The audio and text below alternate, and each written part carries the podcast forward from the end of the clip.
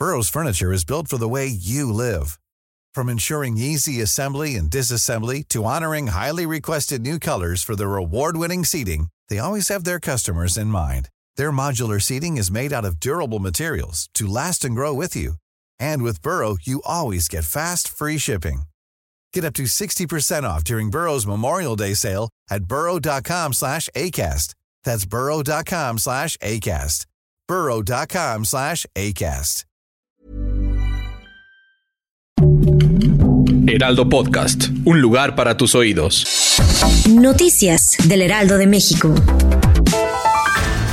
De acuerdo al Registro Nacional de Personas Desaparecidas y No Localizadas, por lo menos en cinco estados de la República Mexicana se concentra el 60% de casos relacionados a desaparición, en la que predominan claramente entidades del norte y occidente del país, siendo el estado de Jalisco quien encabeza la lista con mayor número de desapariciones y donde se han llegado a contabilizar más de 15 mil casos. Le sigue Tamaulipas, Estado de México, Veracruz y Nuevo León.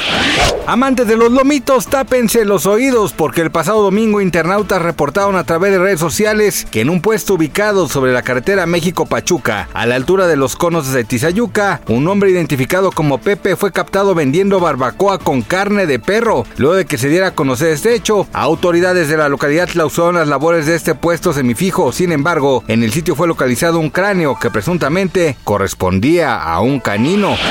En el mundo, el huracán Idalia ha causado devastadores daños, pues a su paso ya ha causado afectaciones en el suministro eléctrico de más de 200 mil usuarios, pues miles de árboles fueron derribados debido a las rachas de viento, además de que el agua inundó las calles y viviendas de lugares como Cedar, Florida.